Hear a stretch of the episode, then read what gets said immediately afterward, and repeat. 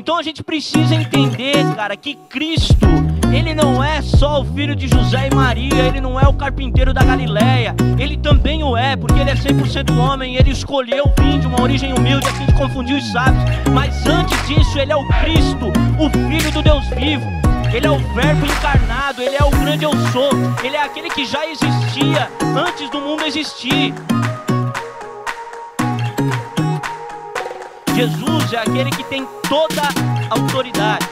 A Bíblia fala que toda a autoridade lhe foi dada no céu e na terra.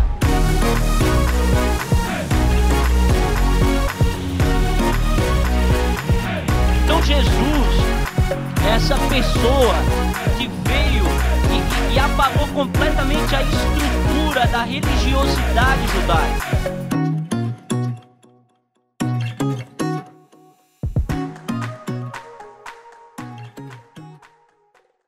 Glória a Deus. Provérbios capítulo 13, verso 12 fala assim: A esperança que se retarda deixa o coração doente, mas o anseio satisfeito é árvore da vida. Na Almeida Revista Atualizada fala assim: A esperança que se adia faz adoecer o coração, mas o desejo cumprido é árvore da vida. Amém?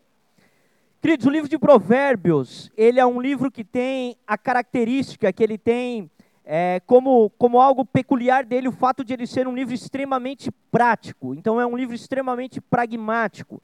Provérbios fala ou expõe realidades da vida de maneira extremamente eloquente. Então, é um livro que é um guia prático. Provérbios tem 31 capítulos, você pode pegar um mês aí com 31 dias, você pode matar Provérbios em um mês, lendo um capítulo por dia. E é um livro que traz muita sabedoria para a nossa vida, é um livro que ajuda a gente a viver.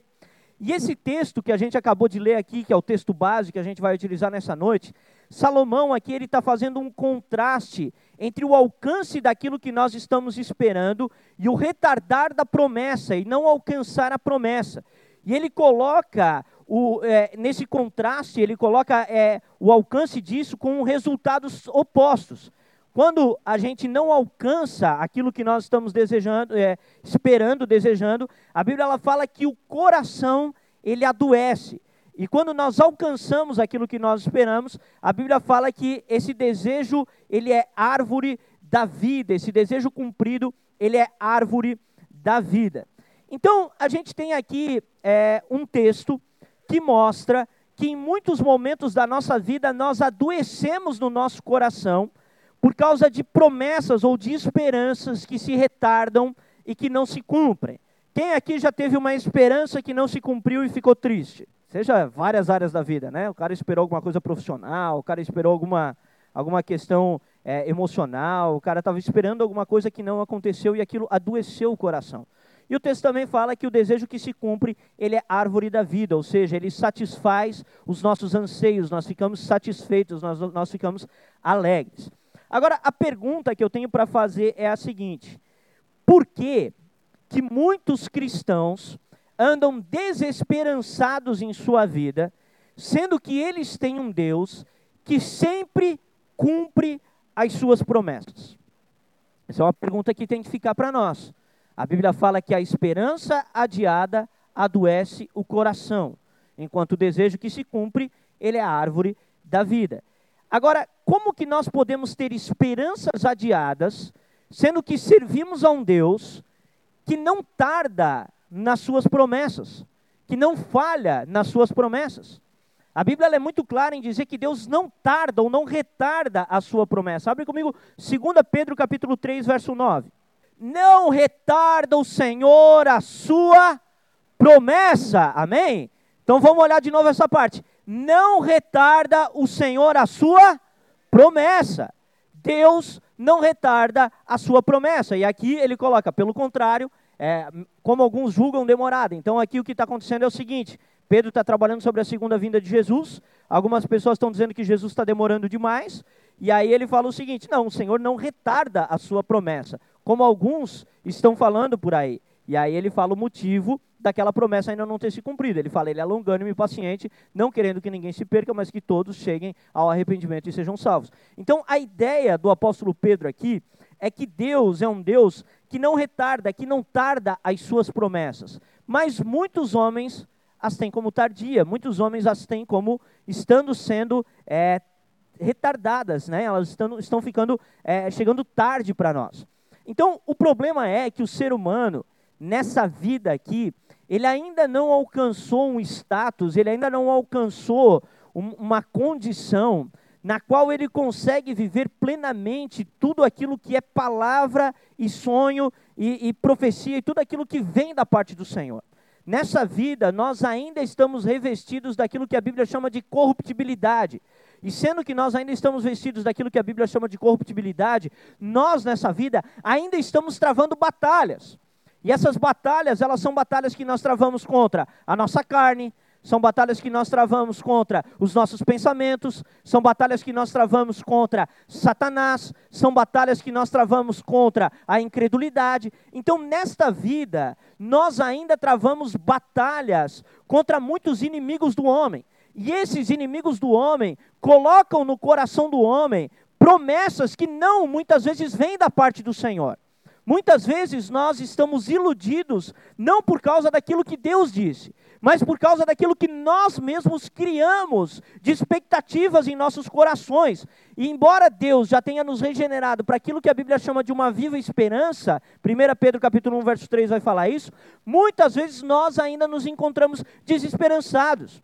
Nós nos vemos tristes, nós nos vemos abatidos, nós nos vemos nos sentindo abandonados por Deus. Nós olhamos e pensamos: olha, na verdade, é, as coisas não estão acontecendo como eu achei que elas aconteceriam. Na verdade, é, Deus não está cumprindo suas promessas como eu achei que ele, que, ele, que ele cumpriria. Então, nessa vida, nós ainda travamos esse tipo de batalha. Por quê? Porque ainda habitamos nessa carne, ainda habitamos nesse corpo. E a gente percebe que esse tipo de batalha, esse tipo de, de é, dualidade, esse tipo de ânimo dobre, a gente pode falar, esse tipo de ânimo dobre, ele é travado por vários homens na Bíblia. A gente percebe, por exemplo, Pedro, quando vai encontrar Jesus andando sobre as águas, que Pedro, num primeiro momento, se enche de fé, e cheio de fé, então ele sai do barco e começa a andar sobre as águas. Mas passa um pequeno instante, esse mesmo homem que estava cheio de fé olha para a circunstância e ele já não acredita mais na promessa e começa a afundar. Então esse homem enfrenta ali um ânimo dobro, ele enfrenta ali uma dualidade em um momento muito curto. Em um momento ele está cheio de fé e no outro momento ele já está afundando. A gente olha, por exemplo, Elias, gente. Elias era um homem cheio da presença de Deus. Profeta como não teve no Antigo Testamento. Elias, Eliseu e Moisés são os maiores profetas do Antigo Testamento. E a Bíblia fala que em um momento Elias estava cheio de fé subiu ao Monte Carmelo. Quando chegou no Monte Carmelo, enfrentou os 450 profetas de Baal. Ele destruiu seus altares. Ele acreditou que Deus derramaria fogo do céu. E ele viu tudo isso acontecer. Mas, passado um pequeno instante, vem uma palavra de uma mulher chamada Jezabel. Essa palavra diz para ele que ela mataria ele. E ele se amedronta, foge e se enfia numa caverna. Como que pode esse homem que estava lá no topo da montanha, enfrentando tudo que era tipo de hoste espiritual do mal, agora com a palavra vinda de uma serva de Satanás, se enfiar dentro de um buraco, se enfiar dentro de uma caverna? Isso ocorre por quê? Porque os homens, aqui nessa vida, muitas vezes se enganam a respeito de algumas questões e muitas vezes são afetados por essa batalha que nós travamos contra Satanás, são afetados por essa batalha que nós travamos contra a nossa carnalidade, são afetados pela batalha que nós travamos contra a nossa própria alma. Então a gente vive nessa dualidade. Ora cremos, ora não cremos, ora achamos que as coisas vão acontecer, ora achamos que nada mais vai acontecer, ou é só eu que sou assim? Não. Eu olho e falo, tem hora que eu olho e falo, agora vai voar. Daqui a pouco eu olho e falo, agora vai afundar. E é, cara, às vezes é na mesma semana. a mesma semana eu falo, agora o bicho está pegando, agora, agora Deus está esmagando a cabeça de Satanás. Aí tem hora que eu olho e falo, meu Deus, eu acho que tem um demônio grudado nas minhas costas, não é, cheiro? Eu falo assim, deve ter um bicho grudado em mim, deve ter um demônio me atormentando aqui, grudado em mim. Por quê? Porque a gente nessa vida trava esse tipo de batalha. E a gente muitas vezes é, acaba deixando o nosso coração adoecer por causa de uma falta de esperança verdadeira, uma falta da verdadeira esperança, que é a esperança que nós temos que ter em Deus.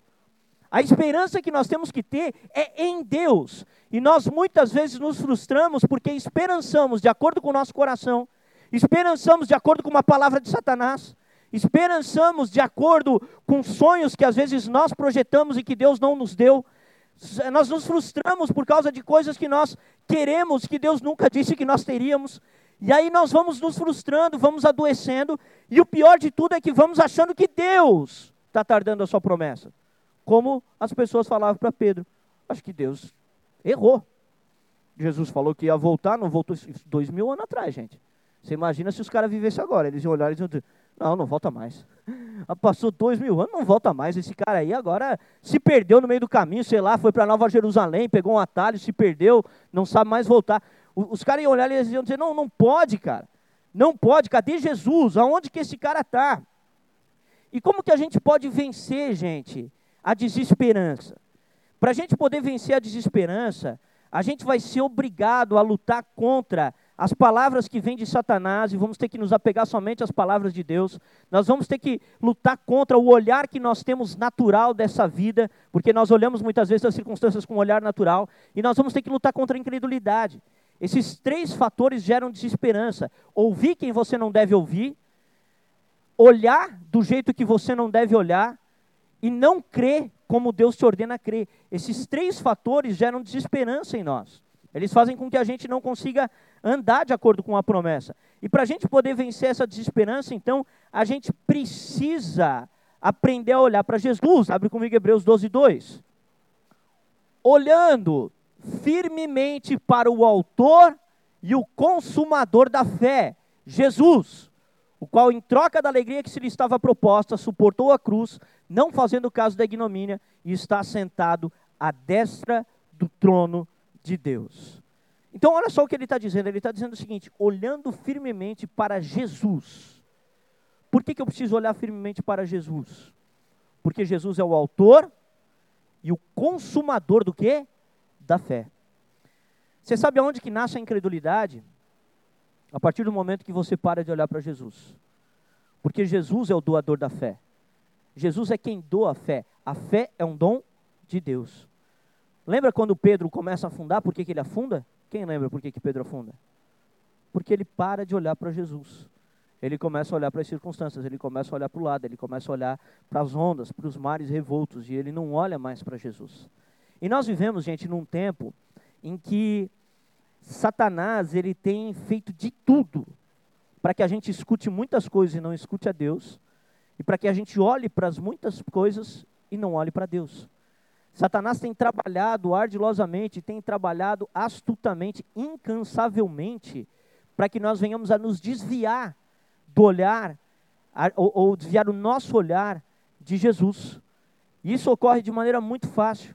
Muitas vezes nós acordamos, primeira coisa que a gente faz, acorda de manhã, já cata o celular, vê se tem uma mensagem do WhatsApp, vê se é, o que, que tem de notícia, já sai, vai tomar um café da manhã, já liga o carro, vai trabalhar, já começa a fazer as coisas, quando vê, já saiu de lá, já ouviu um monte de notícia, um monte de bomba, um monte de mensagem, um monte de coisa que veio para ti, e o cara nem sentou ainda para olhar para Deus, o cara ainda nem sentou para meditar no Senhor, o cara ainda nem sentou para ouvir o que Deus tem para falar a respeito dele, das promessas dele. Então a gente vai sendo bombardeado, e esse bombardeio vai fazendo com que a nossa desesperança aumente. A gente começa a olhar para as circunstâncias, a gente começa a olhar para a vida, a gente começa a olhar para as coisas, a gente fala, não, cara, não pode Deus estar no controle do mundo. Não pode.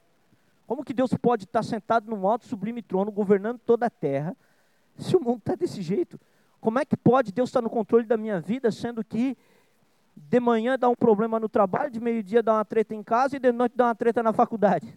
Então, como que Deus pode estar no controle da minha vida se acontecem essas coisas todas comigo? Então a gente começa a desesperançar. E, a, e um homem, gente, sem esperança, ele é um homem que ele não vai para lugar nenhum. A esperança é a força motora que nos impulsiona a pregar o Evangelho. Por que, que os primeiros cristãos, aqueles que pregaram o Evangelho, os apóstolos, os pais da igreja, faziam o que faziam? Porque eles acreditavam que aquilo que eles estavam fazendo era relevante, e aquilo que eles estavam fazendo geraria um peso de glória e traria transformação e salvação para muitas vidas. Então, essa esperança de ver as coisas se cumprirem, as promessas de Deus se cumprirem, fizeram com que eles fossem quem eles são. Isso é o que faz a gente então se mover. A partir do momento que falta esperança, a gente já não tem mais nem vontade de levantar da cama. A gente tem hoje a geração mais depressiva de todos os tempos. E é engraçado que a geração que tem mais acesso à informação é a geração mais depressiva. Será que não está relacionada essas duas coisas? Será que essas duas coisas não estão linkadas, não estão relacionadas? Será que tanta informação não está gerando desesperança nas pessoas? Porque Satanás é astuto e ele utiliza os meios de comunicação, as redes sociais, ele utiliza todas essas coisas a fim de atingir os servos de Deus e a fim de calar a igreja de Jesus. Porque Satanás não luta contra Deus, gente, tá bom? Satanás luta contra a igreja. Se Satanás calar a igreja, se Satanás tirar a esperança da igreja e tirar a fé da igreja, ele tem a sua vitória é, completa. A igreja para de ser um obstáculo para ele naquilo que é o avanço da sua agenda e o avanço da sua obra. E ele então agora pode fazer aquilo que ele quiser sem nenhum tipo de obstáculo que venha da parte da igreja. Então Deus, ele chama a gente para aprender a esperançar nele para que a gente possa ter esperanças colocadas nele, porque esperanças que são colocadas nele não trazem adoecimento para o coração. Porque esperanças que são colocadas em Deus, elas não tardam, elas se cumprem. Esperanças que são colocadas naquilo que Deus realmente disse, naquilo que Deus realmente falou, isso não tarda, isso, isso se cumpre. Então nós precisamos entender isso. E eu queria aqui separar aqui três, três pontos aqui que nós precisamos aprender a lutar para a gente poder não, não ser desesperançado, mas ter uma esperança rica em Deus. A primeira, o primeiro ponto que a gente tem que aprender a combater é aquilo que eu chamo de falsa esperança. O que, que é uma falsa esperança? É uma esperança mentirosa. É uma esperança que foi gerada muitas vezes no inferno por mentiras do diabo e que foi colocada para nós como sendo uma verdade. E a gente então cria expectativas em coisas que não foram Deus que disse, que não foi Deus que falou. Então, um exemplo que a gente tem claro dessa esperança mentirosa é, está na, na, própria Bíblia. Quando a gente olha para a igreja de Tessalônica, quem se lembra aí alguns cultos atrás que eu falei que a igreja de Tessalônica achava que Jesus já tinha voltado? Vocês lembram disso? Olha só, a igreja de Tessalônica estava desesperançada. Por quê? Porque eles achavam que Jesus até já tinha voltado e não tinha acontecido o que, o que eles estavam esperando, eles estavam desesperançados. Agora deixa eu fazer uma pergunta: quem era o culpado dessa desesperança? Era Deus? Será que Deus mentiu? Será que Deus falou alguma coisa que não era verdade? De modo nenhum. Nós vimos que o Senhor não tarda as suas promessas.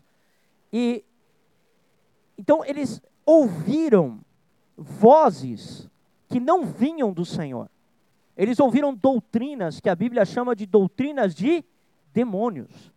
Eles ouviram mentiras que são mentiras de Satanás. E eles não pararam para escutar o que Deus fala. Sabe quando você vai olhar para Mateus 24, que é o sermão escatológico de Jesus, Mateus 24, 25, você percebe que Jesus falou, tanto no final de Mateus 24 quanto no começo de Mateus 25, que ele demoraria. Sabia que ele falou isso? Ele falou. Lembra da parábola das virgens prudentes e sensatas? O que, que aconteceu ali? O noivo demorou. Ele demorou para vir. E elas então não tinham azeite por causa da demora do noivo. Quando você olha, por exemplo, a parábola dos servos, a Bíblia ela fala que haviam alguns servos que o Senhor tinha confiado um trabalho, e eles então, vendo que demorava para voltar o seu Senhor, começaram a espancar uns aos outros. E quando voltou o seu Senhor, então os julgou. Por quê? Porque o Senhor demorou eles perderam a esperança na vinda do mestre e aí eles começaram a fazer coisas que não devia. Mas Jesus já tinha falado que ele ia demorar. Mateus capítulo 25, ele vai falar isso através da parábola das dez virgens, como eu falei, Mateus 24, ele vai falar isso através de uma parábola. Então ele já tinha dito que ele ia demorar. Os tessalonicenses estavam achando que ele já devia ter voltado, mas não foi o que ele falou. Não era o que Deus tinha dito. Era o que eles tinham escutado. Eles tinham parado para ouvir quem? A serpente, que nem Eva. Sabe quando que Eva peca? Não é quando ela come, é quando ela para para escutar. Quando ela para para escutar a mentira de Satanás, é que Eva já comete o pecado. Na verdade, ela comete depois, mas ela comete porque ela para para escutar a mentira do diabo. Então a gente precisa entender que as falsas esperanças, elas vêm por darmos ouvidos a coisas que não vêm do Senhor, doutrinas de demônios, coisas que Satanás gera no inferno e que ele traz para nós, para que nós venhamos a ficar cheios de expectativas em coisas que na verdade não vão acontecer. E com isso, o que ocorre é que o nosso coração começa a adoecer. E a gente começa a olhar e a gente começa a falar assim: pô, eu acho que Deus não é fiel comigo. A gente começa a questionar o caráter de Deus, a gente começa a questionar as próprias promessas de Deus, e a gente começa a ser acometido de incredulidade. Então, a gente cria várias expectativas no nosso coração. O nosso coração é enganoso, gente. A Bíblia fala que o coração é enganoso, terrivelmente corrupto. Então, esses são os dois fatores. A gente para para escutar o que o diabo fala e a gente para para escutar o que o nosso coração enganoso fala. E aí a gente dá atenção àquilo e constrói a nossa vida na expectativa de acontecer algo. Eu e a Márcia, uma vez, aconselhamos uma mulher que ela tinha construído toda a vida dela baseada na promessa de que um dia ela ia ganhar um monte de dinheiro de um processo que vinha do inferno, era um golpe. E essa mulher falava com a gente assim: não, porque daqui a não sei quanto, daqui a pouco vai sair, sempre vai sair, né? Aqueles não, agora sai, agora vai, agora vai, né? E ela, não, porque vai sair o processo, porque é verdade, a gente falava, mulher, isso é um golpe, não viaja. Você não pode criar toda a tua, tua vida, toda a esperança da tua vida, construir toda a tua vida esperando um negócio que. E as pessoas confundem isso com fé. Elas acham que isso é ter fé. Isso não é ter fé, isso é acreditar numa mentira. Numa mentira que Satanás lançou. E aquela mulher então tinha construído baseado tudo. Ela achava que um dia ela ia ser rica baseada nesse golpe que ela tinha caído e que falo, prometiam para ela que um dia ela ia ganhar muito dinheiro porque ela tinha dado um, não sei quanto dinheiro lá atrás para um processo do não sei o quê e agora daqui a alguns anos ia vir um monte de dinheiro. Então as pessoas, elas criam expectativas, elas criam esperanças que muitas vezes Deus não falou algumas esperanças criadas pelo coração. Quer ver uma esperança? Meu casamento vai ser perfeito. E eu vou casar com um príncipe encantado, né? E aí a expectativa é essa, a realidade, mulher, é só tu olhar para o lado, né? Essa é a realidade. Essa era a expectativa. Mas qual é a realidade? Será que a realidade é essa mesmo? Será que teu marido vai ser um príncipe encantado, um gentleman, uma pessoa que nunca vai é, roncar, desculpa a expressão, peidar, o cara nunca vai ser grosso, ele nunca vai, nunca vai ficar brabo, ele vai ser sempre uma florzinha de Jesus. Será? Será que essa é a realidade da vida? Será que foi isso que Deus prometeu para o casamento? Será que foi, gente? Eu acho que não. Jesus vai casar com a igreja. Isso é um reflexo de como o casamento tem problema, porque a igreja é problemática. É verdade, gente. É uma realidade. A igreja é problemática, a igreja não é perfeita, ela vai ser adornada no último dia. Mas o casamento vai ter suas dificuldades. Agora, isso significa que o casamento vai ser ruim? Não. Só significa que eu tenho que medir minhas expectativas. Só significa que eu tenho que aprender a ter uma esperança correta, a, a, a pensar de modo correto. Outra expectativa. Ah, os meus filhos serão anjos e obedientes como nenhum outro.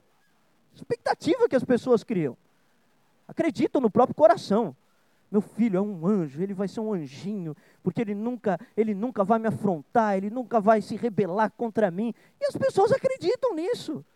Aí depois o filho está lá fazendo um monte de birra, fazendo uma sacanagem com o pai, com a mãe, tentando dar tapa no pai e na mãe, porque criança tenta. Tenta ou não tenta, gente?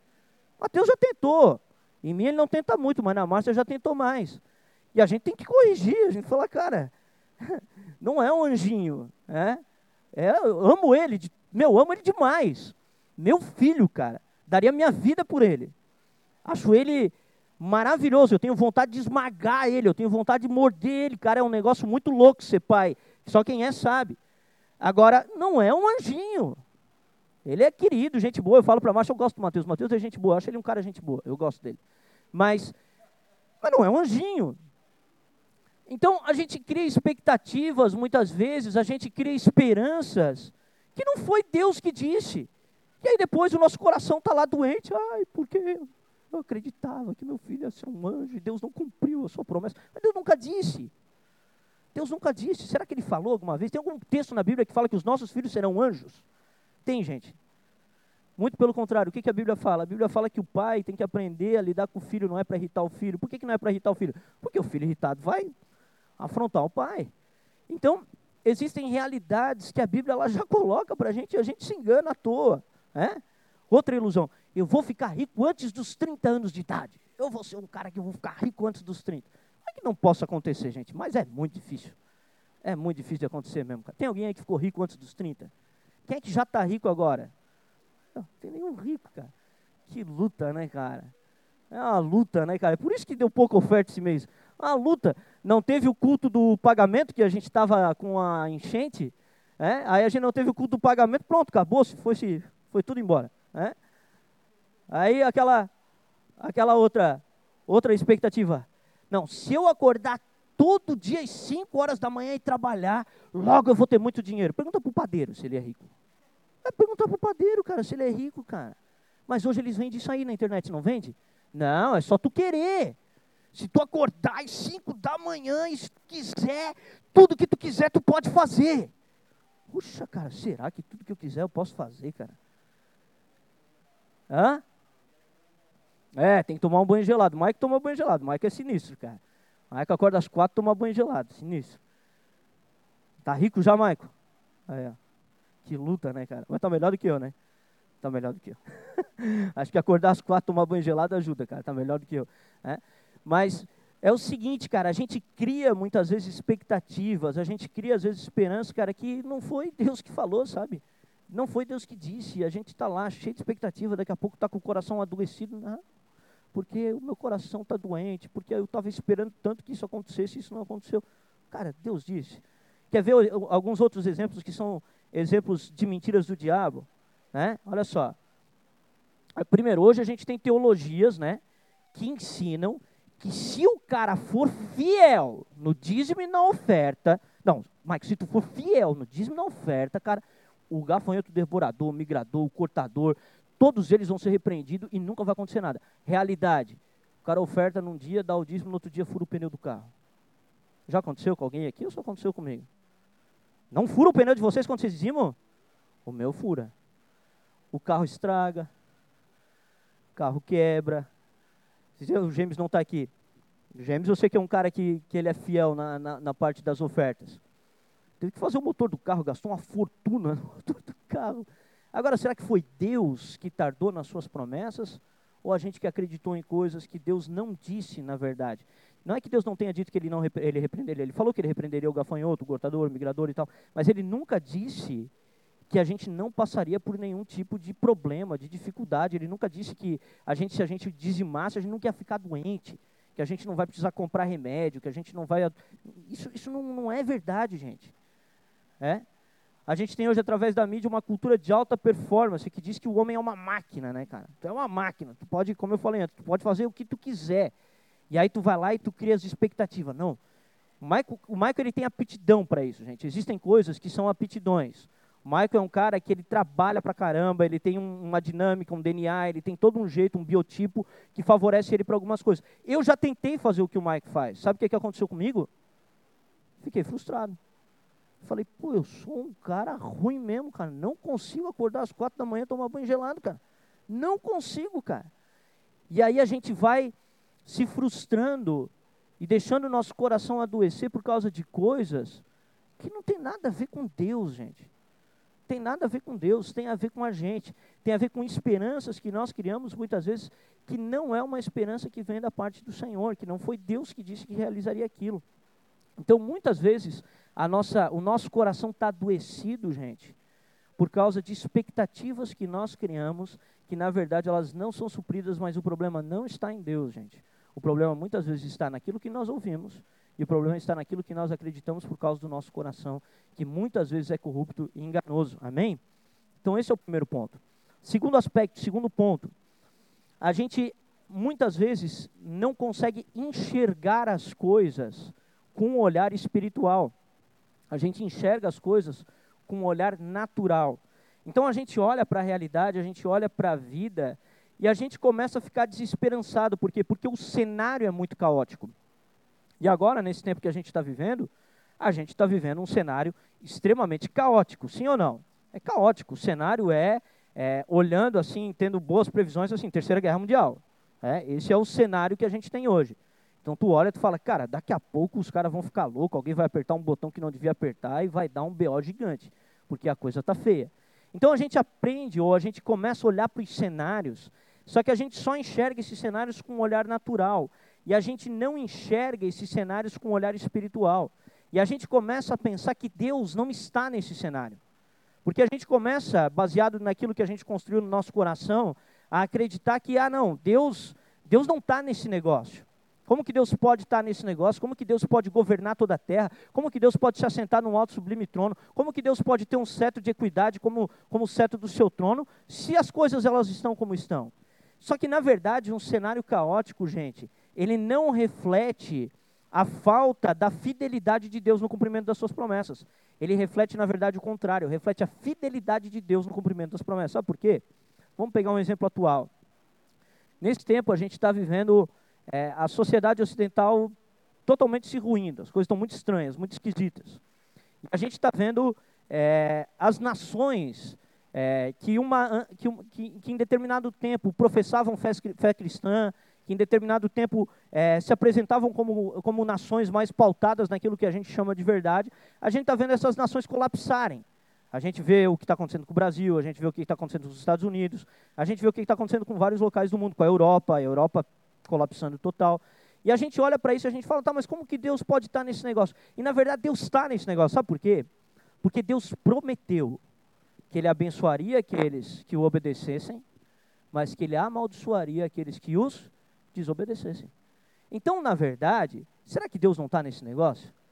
Será que Deus não está apenas disciplinando o seu povo? Será que Deus não está apenas pesando a sua mão sobre essas nações que se afastaram de sua presença e se afastaram de sua palavra? Eu acredito que esse é o cenário.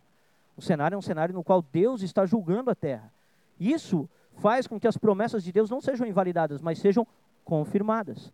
Deus está confirmando as suas promessas. E a gente, e a gente precisa entender que daí nesse cenário onde a coletividade está sendo julgada por Deus, existe um espaço para que na individualidade eu seja abençoado por Deus. Então, muitas vezes nós estamos vivendo um cenário de coletividade totalmente aposta, está totalmente se afastando de Deus, mas nós como indivíduos fiéis a Deus, Deus nos abençoa, Deus cuida da gente. E é o que Ele tem feito aqui no nosso meio. Deus tem cuidado da gente, não tem? tem abençoado a gente, tem abençoado nossas vidas pessoais. Por quê? Porque Deus, ele nunca retarda a sua promessa e ele nunca deixa de cumprir aquilo que ele prometeu. Um exemplo bíblico disso é Romanos capítulo 11, verso 1 e 2. Abre aí. Isso aqui é um exemplo bíblico de que quando o cenário coletivo é caótico, a fidelidade de Deus continua sobre o remanescente fiel. Quer ver? Olha só. Pergunto, pois, terá Deus porventura rejeitado o seu povo? De modo nenhum porque eu sou também sou israelita da descendência de Abraão e da tribo de Benjamim. Verso 2. Deus não rejeitou o seu povo a quem de antemão conheceu. Ou não sabeis o que a Escritura se refere a respeito de Elias como insta perante Deus contra Israel, dizendo? Então, olha só, só para eu explicar aqui o cenário. O apóstolo Paulo aqui está falando da nação de Israel. E o que ocorreu foi que no começo do Evangelho, a maior parte dos crentes ali eram judeus. Né? Os judeus se converteram ali no Pentecostes. Mas, conforme o tempo foi passando, cada vez menos houveram judeus crentes e cada vez mais houveram gentios crentes. E aí o apóstolo Paulo produz ali um tratado teológico e os caras perguntam para Paulo o seguinte: tá, mas então Deus abandonou Israel? Porque a gente está olhando para o cenário da nação de Israel hoje e isso não condiz com, com a bênção de Deus. Então Deus abandonou Israel, ele não cumpriu a sua promessa. Essa era a ideia. A ideia era que não, Deus não cumpriu a sua promessa, porque ele abandonou Israel. Só que, na verdade, o que aconteceu foi que Israel rejeitou o Messias. Então não é que Deus abandonou Israel, é que Israel abandonou Deus. E Deus, então, julgou aquela nação, conforme ele havia dito em Deuteronômio 28 e Deuteronômio 29, falando a respeito das bênçãos e das maldições decorrentes da, da obediência e da desobediência. Só que o apóstolo Paulo falou o seguinte: agora, embora Israel tenha sido rejeitada em partes por Deus, eu sou judeu e estou aqui. Ele fala assim. Então não é porque a coletividade está esquisita que isso afeta cada ser humano da face da Terra. Não é porque o Ocidente está em decadência que significa que Deus vai abandonar a mim, a você que está aqui sentado. Não, significa que Deus está tratando com as nações.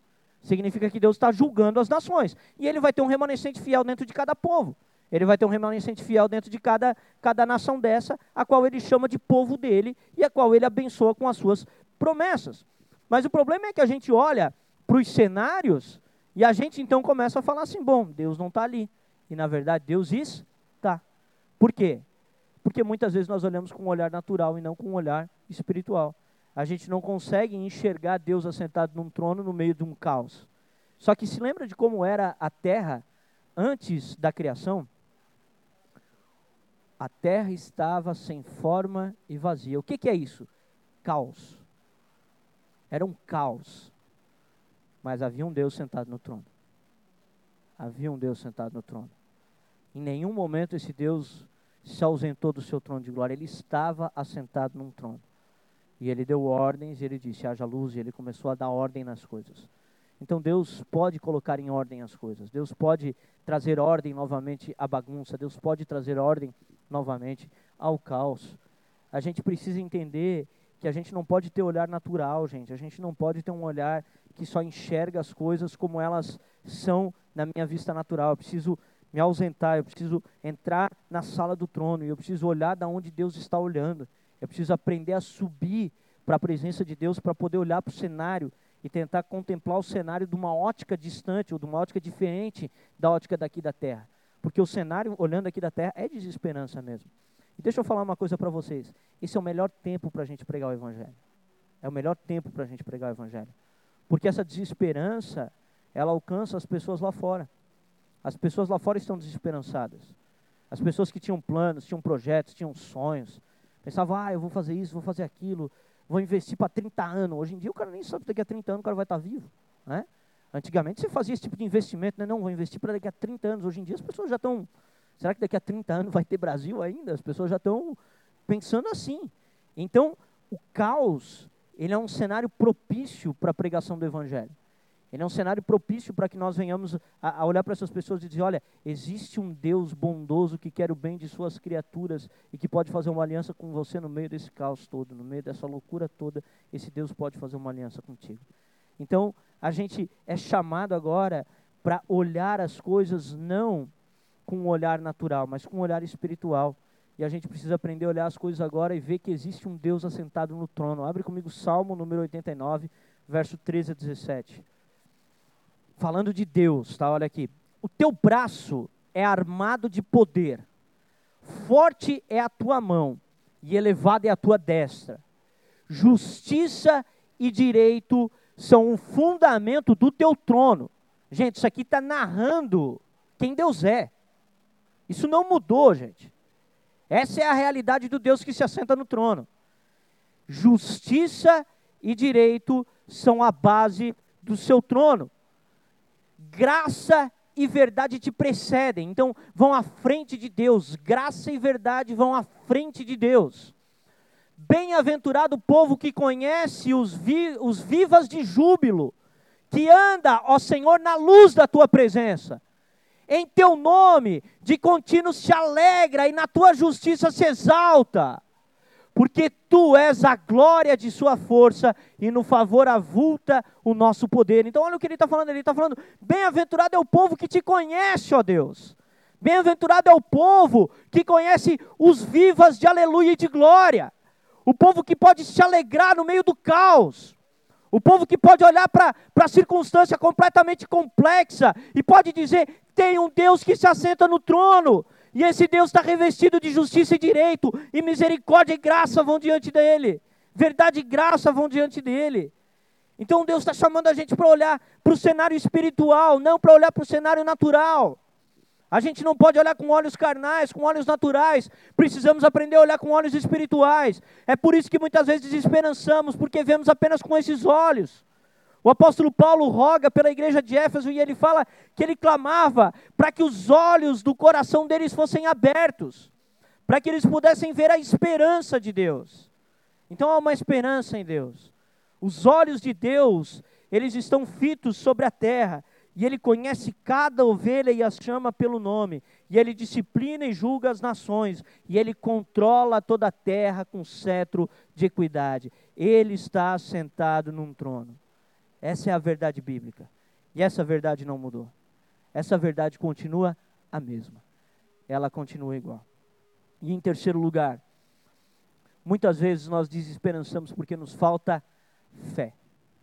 Nos falta uma fé simples, uma fé verdadeira, para acreditar que Deus, no meio de circunstâncias complexas, é mais poderoso do que as adversidades. O que, que é a fé, gente? A fé é, é saber que não há impossíveis para Deus. A fé é saber que não importam as adversidades, as circunstâncias, a, aquilo que é o tamanho da, daquilo que é a, a, a barreira, a dificuldade. Deus, ele, ele, ele pode fazer infinitamente mais do que tudo quanto pedimos ou pensamos. Mas o que, que ocorre? Ocorre que muitas vezes a gente olha para os cenários e a gente para de acreditar. A gente para de acreditar. A gente começa a olhar e falar assim: ah, não, mas está uma crise. Quem é que aqui já, já ficou nessa? Ah, não, está uma crise. As coisas estão muito ruins, as coisas estão muito difíceis. Eu acho que não vai dar certo.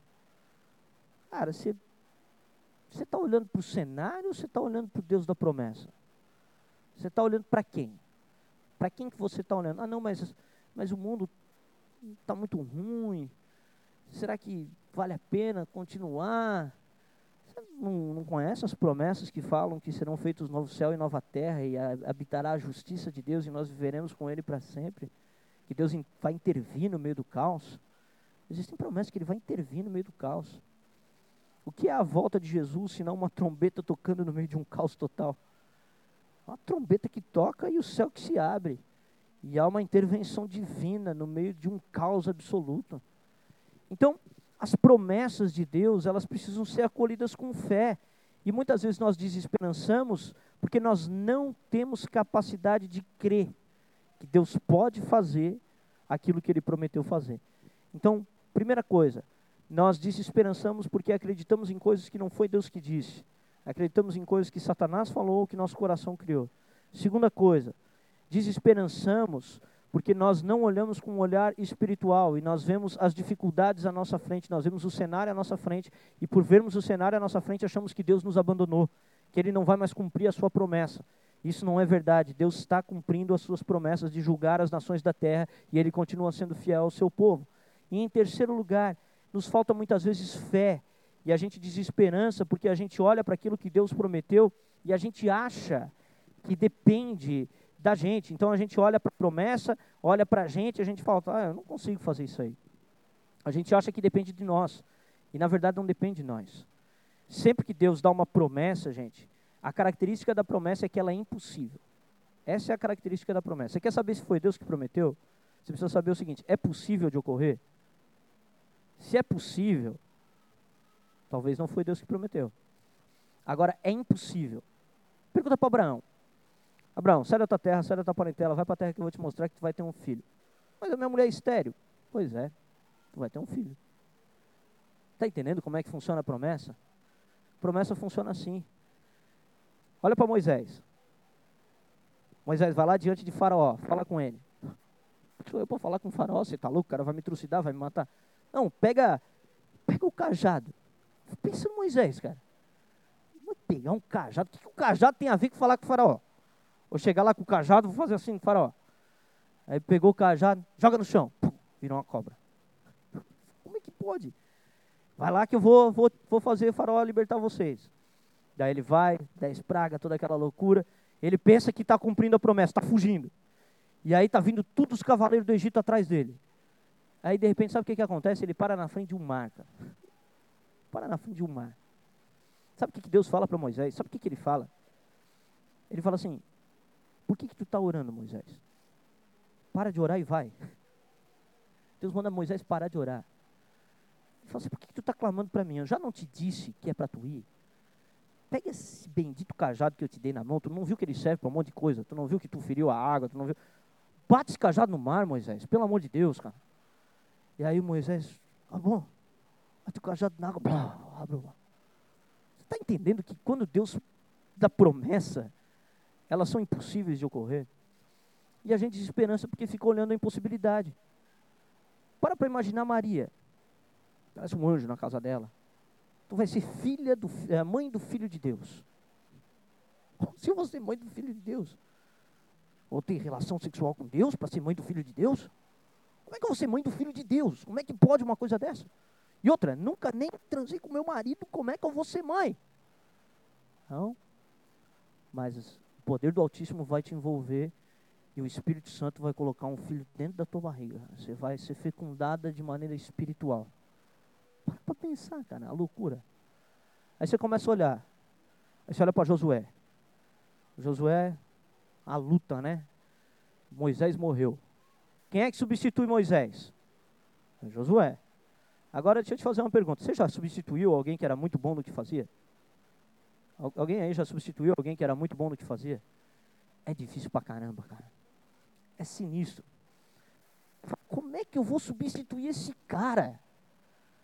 Como é que eu vou substituir Moisés, que falava com Deus face a face? Como é que eu vou substituir e guiar mais de um milhão de pessoas para conquistar uma terra, sendo que esse povo é de dura serviço e é rebelde? Como é que eu vou fazer isso?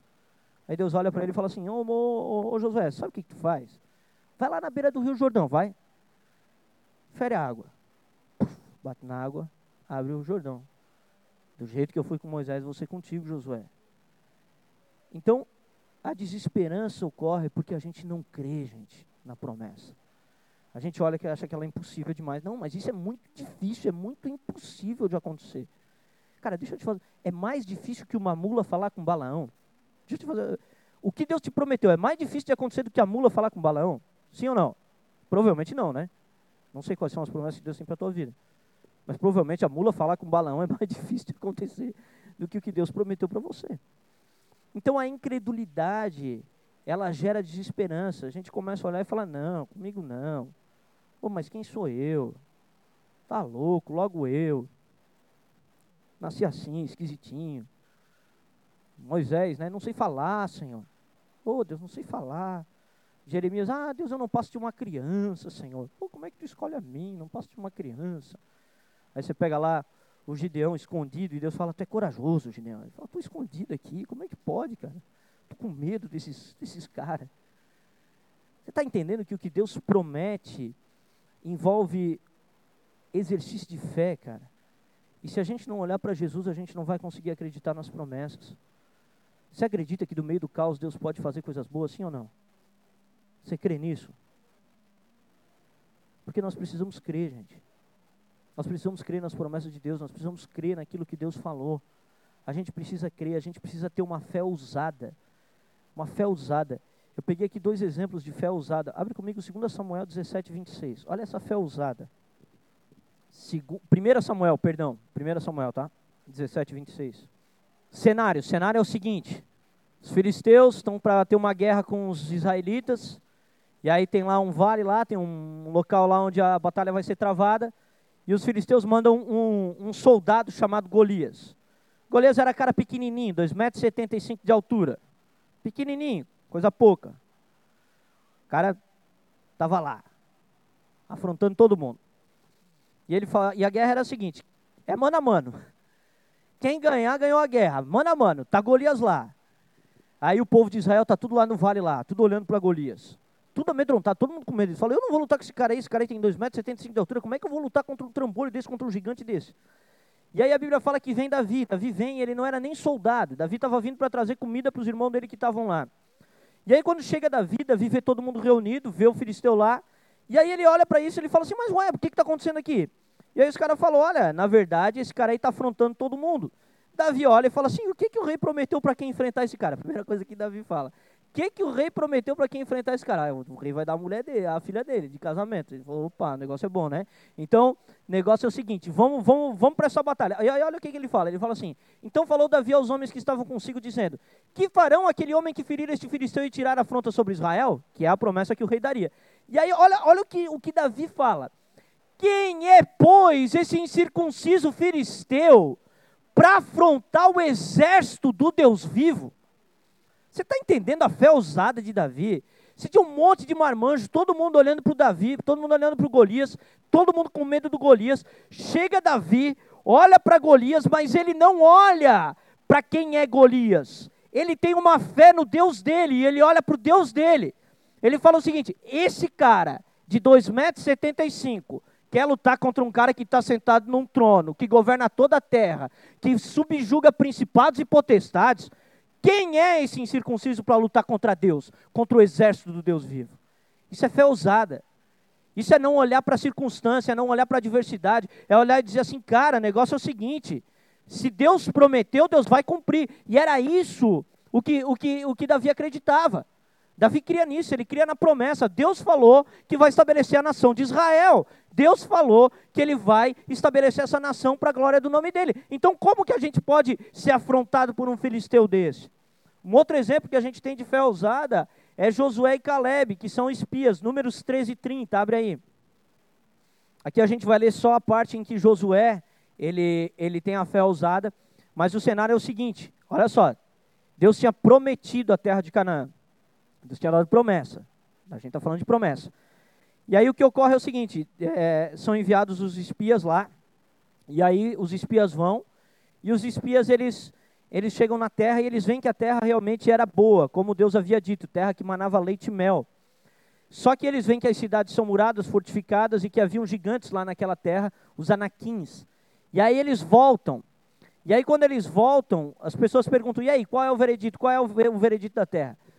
Os caras chegam e falam assim: ah, negócio é o seguinte, cara, sujou. Deus já devia ter matado a gente lá no Egito, porque ele quer fazer a gente morrer tudo na frente desses gigantes aí. Ele quer matar a gente, só pode. Deus está querendo matar a gente. E aí a Bíblia fala que no meio dessa conversa se levanta Caleb. Olha só o que Caleb fala. Então, Caleb fez calar o povo perante Moisés e disse: Eia, subamos e possuamos a terra, porque certamente prevaleceremos contra ela. O que, que é isso? Fé. Se Deus prometeu, não é a circunstância que vai impedir da promessa se cumprir. Se Deus prometeu e há uma impossibilidade no caminho, o problema não está em Deus. O problema está na impossibilidade que está se levantando para cair. Então, a gente precisa aprender a ter fé, fé viva, fé verdadeira. A gente precisa aprender a não ficar se lamentando, a gente precisa aprender a não ficar olhando para as adversidades, para os gigantes. Quem é que já escutou aquela frase, é uma frase famosa, que fala assim: não diga para Deus que você, não diga para o seu problema, não diga para Deus que você tem um grande problema, diga para o seu problema que você tem um grande Deus. Quem já escutou essa frase? Ela não está na Bíblia, tá, gente? Mas ela é verdade. É? Não, ela, ela é verdade essa frase, ela é uma frase verdadeira não é o problema que vai definir a, o, o meu destino. É Deus quem define o meu destino. É Deus quem define o meu destino. Então Deus está chamando a gente para esperançar nele, gente. Para esperançar nele. Deus está chamando a gente para ter o nosso coração cheio de esperança. Porque a gente foi renovado para uma viva esperança. Abre comigo 1 Pedro 1,3. Olha aqui. Bendito Deus e Pai de nosso Senhor Jesus Cristo, que segundo as suas muitas misericórdias nos regenerou para uma viva esperança. Deus te regenerou para quê? Para que você tenha esperança. Amém? Então a gente, Deus está chamando a gente aqui nessa noite para a gente parar de de andar contristado, com o coração doente por causa da esperança adiada. Deus está chamando a gente para aprender a lutar contra as mentiras do diabo, para aprender a lutar contra as mentiras de nosso coração Deus está chamando a gente para aprender a olhar com um olhar espiritual para as circunstâncias e entender que as circunstâncias não definem se Deus está ou não está na questão, porque Deus está acima das circunstâncias. E Deus está chamando a gente para ter uma fé de que aquilo que Ele prometeu para nós irá se cumprir. Deus está chamando a gente para sonhar os sonhos de Deus, para sonhar aquilo que Ele estabelece para a nossa vida. Quando foi prometido o derramar do Espírito Santo em Joel, capítulo 2, há ali uma, uma questão muito interessante. A Bíblia ela fala que o Espírito traria visões e sonhos.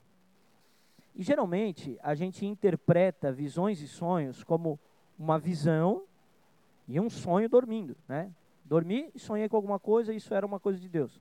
Ou tive uma visão quando eu estava orando. E essas coisas acontecem. Acontecem visões e acontecem sonhos.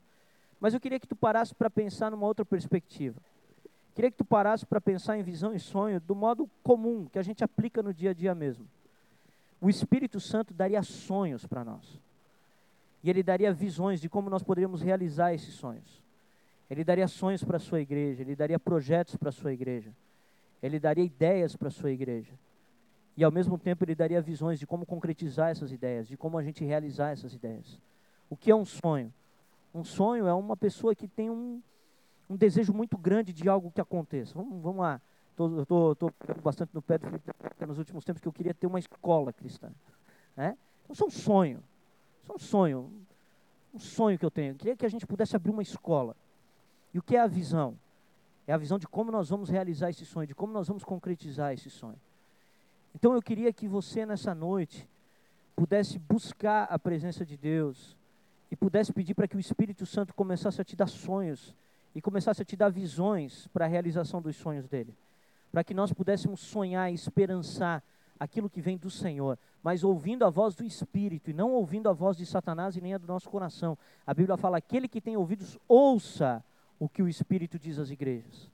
Então eu queria que a gente pudesse sonhar, que a gente pudesse começar a, a, a orar e buscar Deus e pedir Espírito Santo de Deus. Começa a, a trazer para mim os sonhos que tu tens.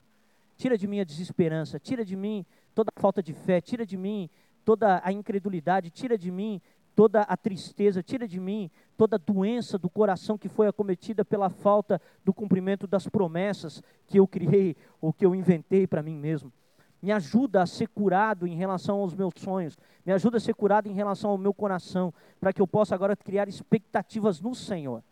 Porque quem cria expectativa em Deus não se frustra, gente. Deus não frustra ninguém, mas essas expectativas precisam ser criadas de maneira correta no Senhor e em Deus. E aí nós poderemos sonhar e viver os sonhos de Deus. Amém? Gostaria de convidar para ficar de pé.